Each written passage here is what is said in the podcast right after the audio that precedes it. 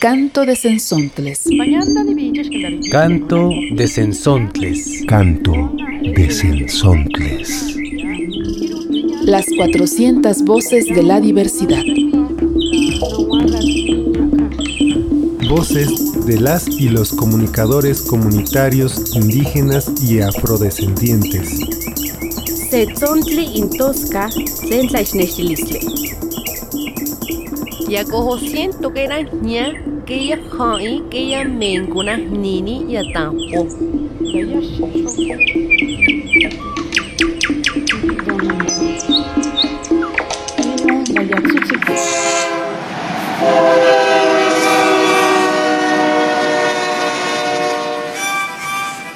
Saludos desde Canto de Sensontles, bienvenidas y bienvenidos a esta cuarta temporada de nuestra radio revista. Yo soy Guillermo Monteforte de Ojo de Agua Comunicación y estoy con Héctor. Hola Héctor. Gracias Guillermo. Bueno, pues yo soy Héctor Bautista de la Cooperacha y un saludo al auditorio de Canto de Sensontles. Hoy vamos a hablar de un tema que consideramos importante, le hemos denominado el tren que cruza la vida comunitaria. Vamos a hablar de la región del Istmo de Tehuantepec, considerada la cintura de México, y también de un megaproyecto que se ha planteado atravesar la vida comunitaria precisamente de los pueblos que ahí habitan.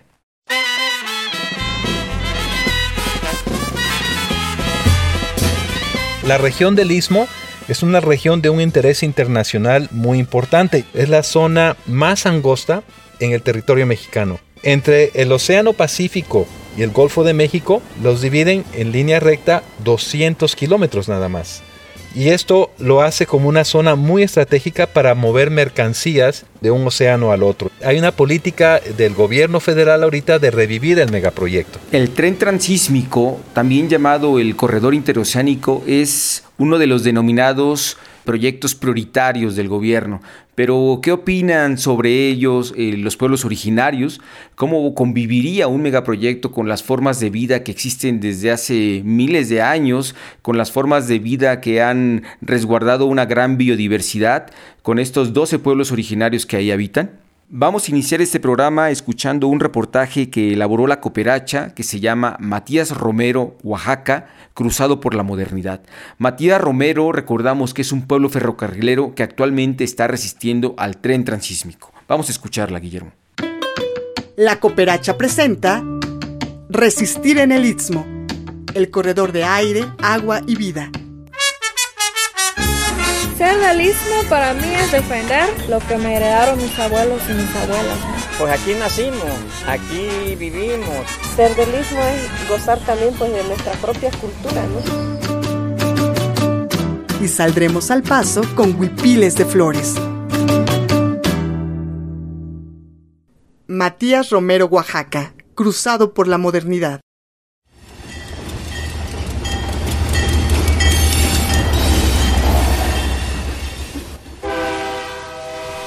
El progreso y la modernidad hizo de Matías Romero la ciudad del ferrocarril. Desde 1906 alojó sus despachos y talleres.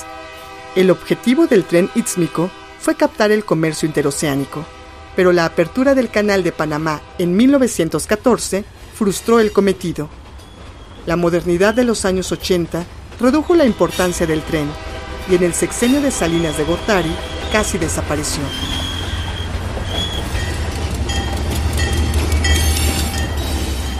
Buenas, yo me llamo José Luis Godínez Velázquez, afromexicano. De esa raza soy. Esta vía de ferrocarril en el siglo pasado transportaba gentes, transportábamos nuestros productos, eh, maíz, marranos, animales para los pueblos y poder tener facilidad de comerciar nuestra mercancía. Eh, a finales del siglo pasado dejó de funcionar y ahora nada más lo ocupan para transportar eh, productos de la fábrica.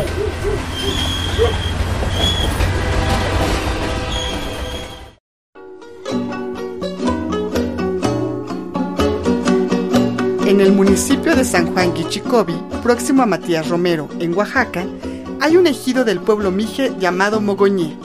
Ángel González es el presidente ejidal y relata cómo los ha tratado la modernidad.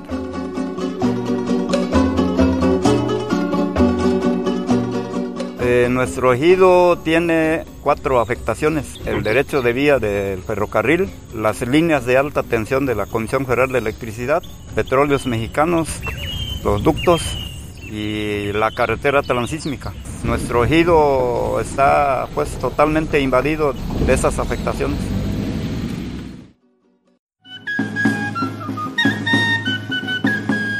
Las afectaciones al ejido van a continuar con el proyecto del corredor transísmico que el gobierno ya dio por aprobado a través de una consulta. El presidente ejidal del pueblo Mije de Mogoñé nos relata su participación en el proceso y sus expectativas. Fuimos invitados de un día para otro a, a la consulta que le llaman libre, previa, informada, pero no fue así. Ellos únicamente decían que era un programa de desarrollo en el istmo de Tehuantepec, mas no decían qué tipo de obras iban a realizar. En la convocatoria hablaba de la reconstrucción y o rehabilitación de la vía de ferrocarril. Nosotros tenemos conocimiento aquí que va a pasar un gasoducto. Nos estamos organizando para impedir ese corredor transísmico. Nos siguen quitando nuestros terrenos. Pues. Y además, pues esta inversión no nos va a traer desarrollo, empleo. Más bien este proyecto es de los ricos. Y aquí como que se contradice el presidente López Obrador de que primero los pobres y ahora es primero los ricos. Mi nombre es Eleodoro Martínez Isabel, soy integrante del comisariado Ejidal.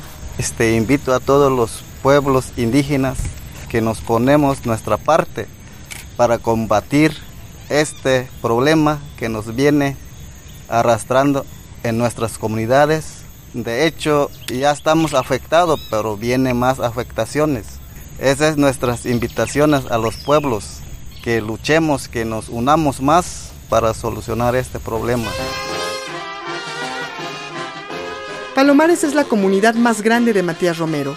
Lo cruza el tren y la afectación con el corredor deja sin futuro su vida comunitaria. De eso nos comenta Raúl Martínez de Jesús, Mije y agente municipal.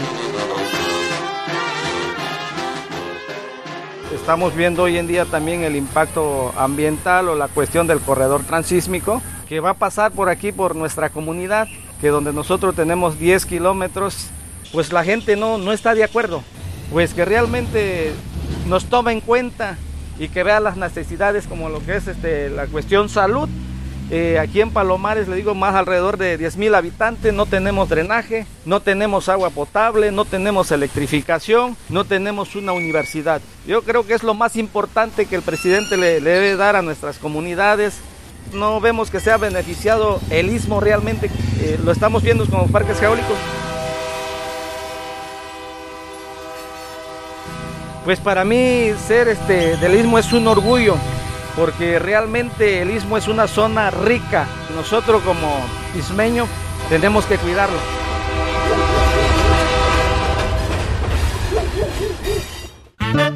Resistir en el Istmo. Trabajo financiado por la Rosa Luxemburg Stiftung. Más información en la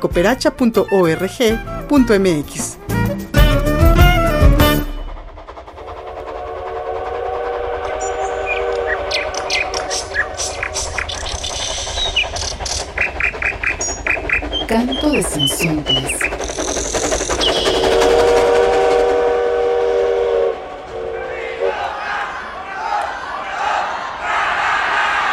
Vamos a tener presupuesto este año para el desarrollo del istmo, para mejorar la vía del ferrocarril. Vamos a ampliar los dos puertos, el de Coatzacoalcos y el de Salina Cruz se van a modernizar las dos refinerías y van a haber parques industriales para que haya trabajo en el istmo. Vamos a bajar los impuestos. Todo el istmo se va a convertir en una zona libre, en una zona franca. Me canso, ganso. Ahí está la intención del gobierno federal en palabras del mismísimo presidente Andrés Manuel López Obrador. Pero, ¿cómo se va a hacer este proyecto?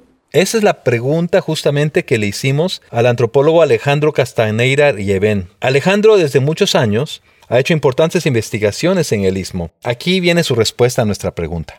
De lo que se trata el, eh, el tren transísmico es de ahora sí que negar la geografía existente que divide continentalmente esos espacios para conectarlos y convertirlos en, en un nuevo gran mercado mundial. Se trata de una obra que busca rehabilitar, dicen ellos, alrededor de 300 kilómetros de vía. ¿Qué se está haciendo con esta obra? Si uno observa las manifestaciones de impacto ambiental y, y la descripción del, proyecto, lo que se observa es una, una obra centrada en las vías. Se está corrigiendo curvas, por un lado, y dos, se está cambiando los durmientes para soportar mayor peso. La obra, por otro lado, no contempla la interacción entre los dos lados de la vía en el sentido de que los pueblos se han desarrollado de ambos lados de la vía. ¿Qué pasaría si tenemos 100 convoyes o 120 convoyes diarios? Entonces, lo que sigue es un futuro de que si esto tuviera éxito, de que si empezaran a, a realizar un negocio, produciría necesariamente un tráfico permanente. No considera túneles de paso de automóviles, no marca allí puentes peatonales, puentes de ganado, no marca allí otra cosa que no sean señales, señales de precaución, lo que, lo que conocemos. Peso, vibración, eh, ruido y longitud de los trenes, en ese sentido es una obra de muy mala calidad, de muy mala calidad social.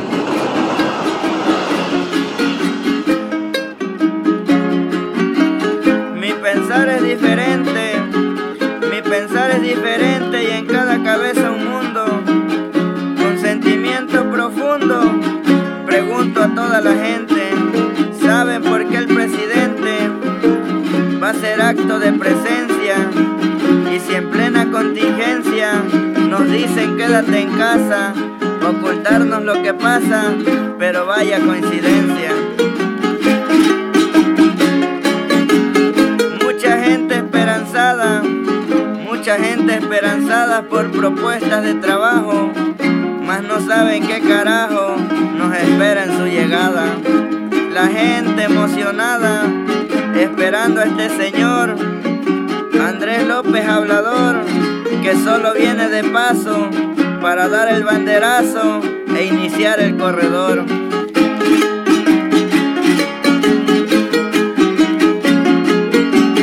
Así lo han determinado, corredor interoceánico, y que te genera pánico cuando ya estás informado de cómo será el traslado de Coaxacualcos y el sur.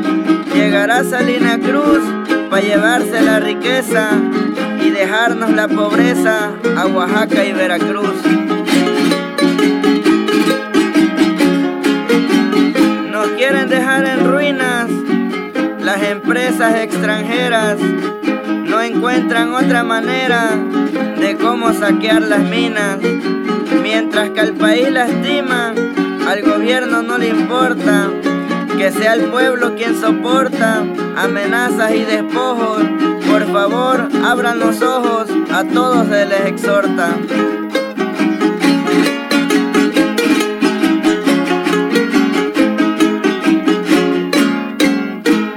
Acabamos de escuchar unas coplas muy divertidas del colectivo Altepe, que es un colectivo que está en el sur de Veracruz, en el istmo, por supuesto. Podemos ver que la gran mayoría de la gente que habita en el istmo no sabe de qué se trata el proyecto transísmico. La mayor parte de las personas que sí tienen alguna idea, no les parece que es algo bueno.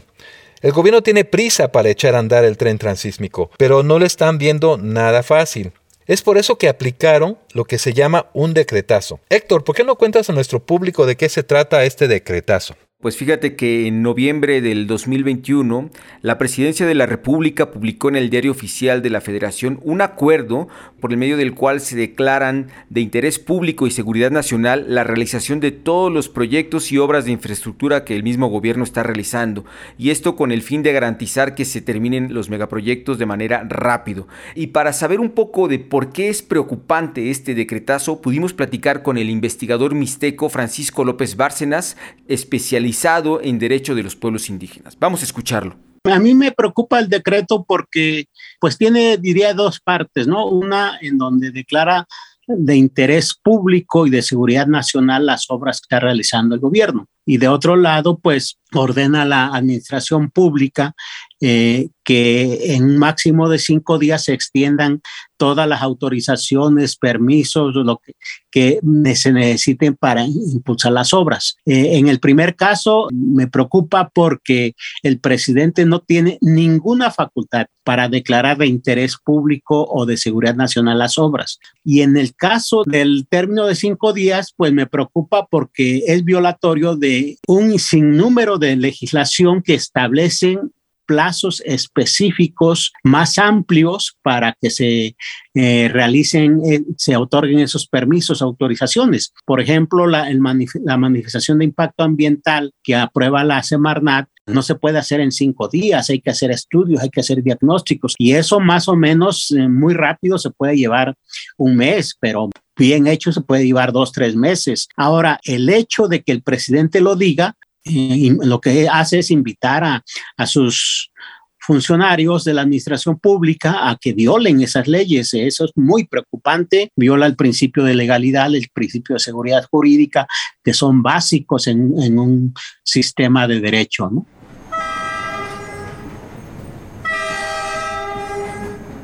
El decreto entró en vigencia el día siguiente de su publicación en el diario oficial, es decir, el 23 de noviembre y, va a estar vigente en tanto el Poder Judicial no lo declare anticonstitucional. Entonces, tenemos ahí una peligrosidad de que la Suprema Corte de Justicia abdique de su imparcialidad y que favorezca una visión presidencial eh, y el decreto siga vigente. Y es probable que se pueda ejecutar.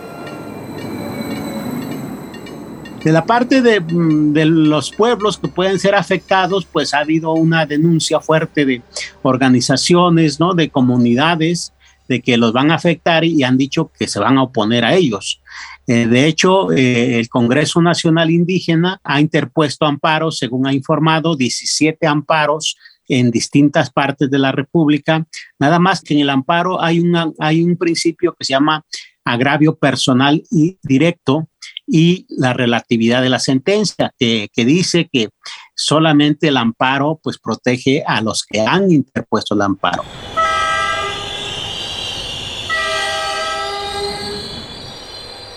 Eh, eh, eso es una medida, pues yo creo, muy meditada. Cuando pudiera ser declarado eh, inválido, inexistente por anticonstitucional, pues ya la obra ya se hizo y entonces lo que procede es un, dice la ley, es una reparación del daño, ¿no? que ya sabemos en México cómo son las reparaciones del daño. Decir, se afectaron a un pueblo por sus viviendas, se afectaron algunas cosas en sus tierras de sembradío, o sea, pues lo que va a proceder es una indemnización económica que finalmente decide el propio gobierno y que seguramente va a ser irrisoria si se llega a dar.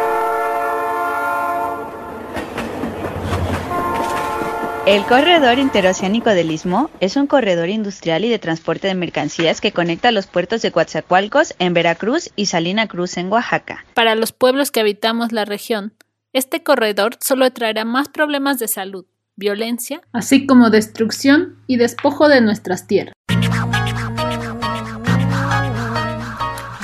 Y adivinen, ¿quiénes serán los verdaderos beneficiados?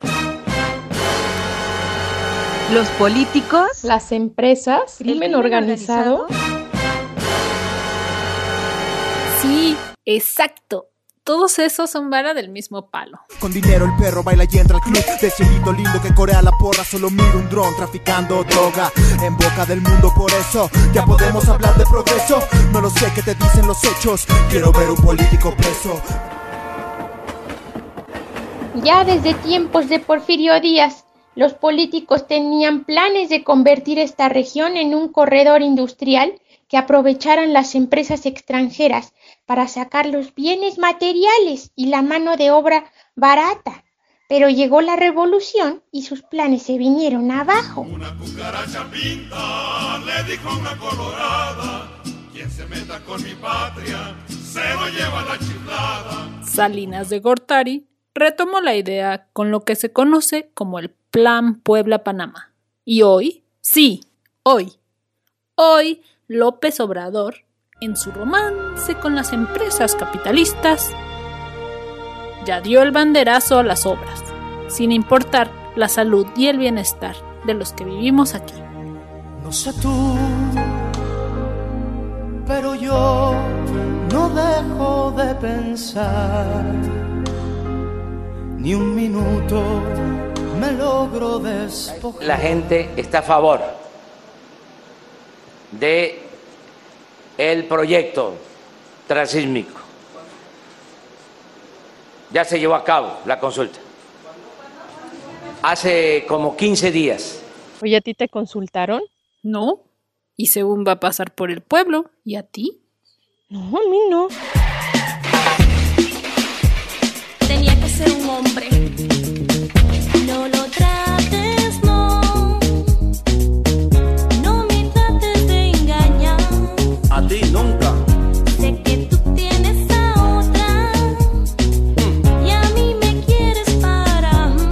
¿Para qué? Pero, nosotros no, les, les creemos. creemos. Sabemos que las empresas solo quieren saquear nuestra madre tierra. El corredor transísmico, que pues también para nosotros recién platicábamos con las autoridades de las comunidades y decíamos que pues claro que representa una amenaza para nuestra vida comunitaria, ¿no? ¿Por qué? Porque pues con todo ese proyecto pues trae consigo pues también un proyecto de concesión de 25 años de, de, agua y pues toda esa agua la van a extraer de aquí de la sierra y pues todas la, las zonas libres, la instalación de, de, maquiladoras y de empresas en, toda, en todo el corredor y pues este todo ese proyecto pues viene a pues viene a amenazar a nuestro, a nuestro territorio y a nuestra vida principalmente, ¿no? Y todo lo que tienes en este terreno, ponte a sembrar y cosecha algo bueno, porque de los malos estamos cansados, no vengo yo solo. También yo lo hago. En la peor situación nos daremos la mano, no estamos tan lejos, solo hay que pensarlo. Pues sí, darán algunos empleos. Pero ¿para qué queremos empleos? Si cuando crezcan nuestros hijos y nietos, ya no tendrán ni siquiera un lugar para vivir, para pasearse, y crecer libremente, para seguir con nuestra cultura y con nuestras tradiciones. Ya no habrá más coco para hacer agüita, ni camarones en los ríos para inspirarnos. Me fui a bañar al río y chirundo me metí. Cuando sentí un piquete me tronó el corazón. Ay, yo dije, ¿qué me pasa? Me picó un camarón. Me picó un camarón en la nalguita, me picó. Me picó, me picó, la nalguita me picó. Me picó, me picó, la nalguita el camarón. Me picó. Por el derecho a la autodeterminación, los pueblos decidimos.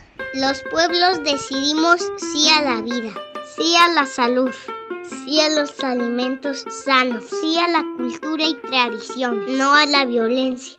No al corredor interoceánico. No quiero nada de ti, no necesito tu amor, no quiero nada de ti, así no quiero seguir.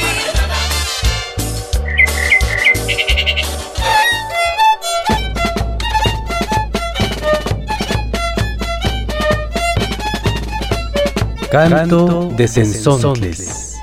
La revista radiofónica semanal.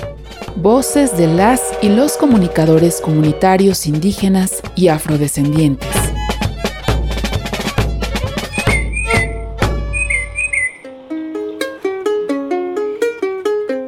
Estamos viendo una situación complicada. Por un lado, el gobierno y las grandes empresas quieren que se haga el proyecto transísmico, mientras la mayoría de la gente que vive en el istmo no está tan de acuerdo. Entonces le preguntamos a Alejandro Castaneira qué se puede hacer para respetar la libre determinación de los pueblos, y eso es lo que nos dijo.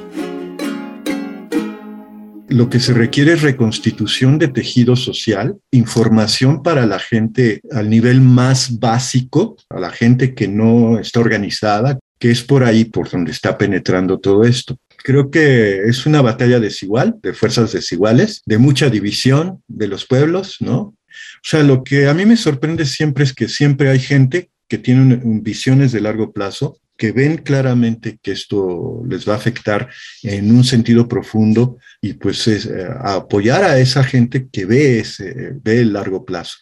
Porque las empresas también ven el largo plazo. Fíjate, es, esa es una cuestión que no es una lucha solamente de hoy, sino que se va a extender e implica cambios generacionales importantes también.